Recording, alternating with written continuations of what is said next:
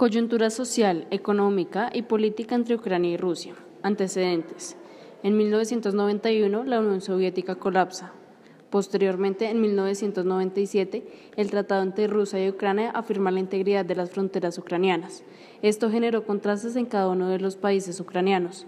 Al oriente de Ucrania se tienen mayores lazos con Moscú, es decir, la población tiende a ser más ortodoxa y a hablar rusa. Al occidente, influenciados por el dominio de Europa, con potencias como Polonia y el Imperio Austrohúngaro, sus habitantes son más católicos y hablan su propia lengua.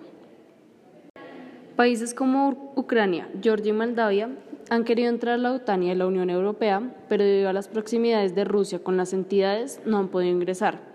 Además, por las tropas militares dentro de cada uno de los países anteriormente mencionados. En 2013, el presidente ucraniano Víctor detuvo el proceso y la incorporación de Ucrania en la Unión Europea.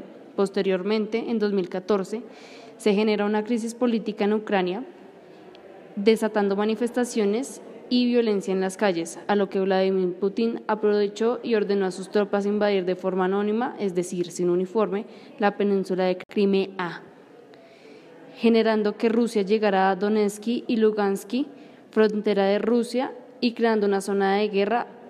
A pesar de los acuerdos en Bielorrusia, no, han servido de nada y han seguido las tensiones económicas y políticas. Desarrollo y situación actual. Todo empezó con el acercamiento de la OTAN y la Unión Europea a Ucrania, lo que a su vez pues, eh, afectó la división que hay en este país. Como, eh, como acción inicial, el despliegue de al menos 8.500 soldados rusos en la frontera de Donetsk y Lugansk, regiones independientes que son proclamadas por prorrusas, generan una tensión en toda la frontera. El 24 de febrero, el presidente ruso eh, anunció una operación militar especial inicialmente en Donbass. Iniciaron ataques en varios puntos del este de Ucrania en ciudades estratégicas como Sloviansk, Kramatorsk, Yarkov y eh, la capital Kiev.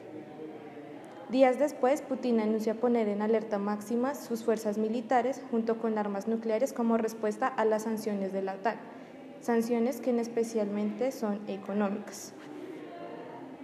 El 28 de febrero se da la primera ronda de negociaciones, sin embargo, mientras que están eh, unidos en, en, la frontera prorrusa, eh, Putin hace ataques a ciudades como Yarkov, segunda ciudad más grande de Ucrania. El primero de marzo, la Unión Europea menciona que financiará la, compra de material letal para Ucrania. Las repercusiones económicas que ha tenido este conflicto es el aumento de los precios de petróleo a más de 100 dólares por barril y el gas natural. También aumentaron los precios del trigo, maíz y fertilizantes, afectando a Colombia. La escasez de alimentos impulsaron el precio de algunos granos y metales, por otro lado, Rusia cerró su espacio aéreo a 36 países, lo que significa que los aviones de carga tendrán que recurrir a rutas alternativas, lo que conllevará a gastar más combustible. Las personas decidieron migrar a Polonia, Moldavia y Rumania. En Europa y Asia cayeron las acciones en un 5%.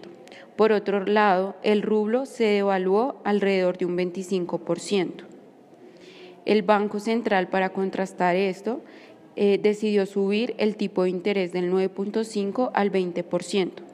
Países como Washington, Gran Bretaña, Japón y la Unión Europea impulsaron sanciones a los bancos europeos, lo que impide que el Banco Central no pueda usar 630 mil millones de dólares de sus reservas en divisas.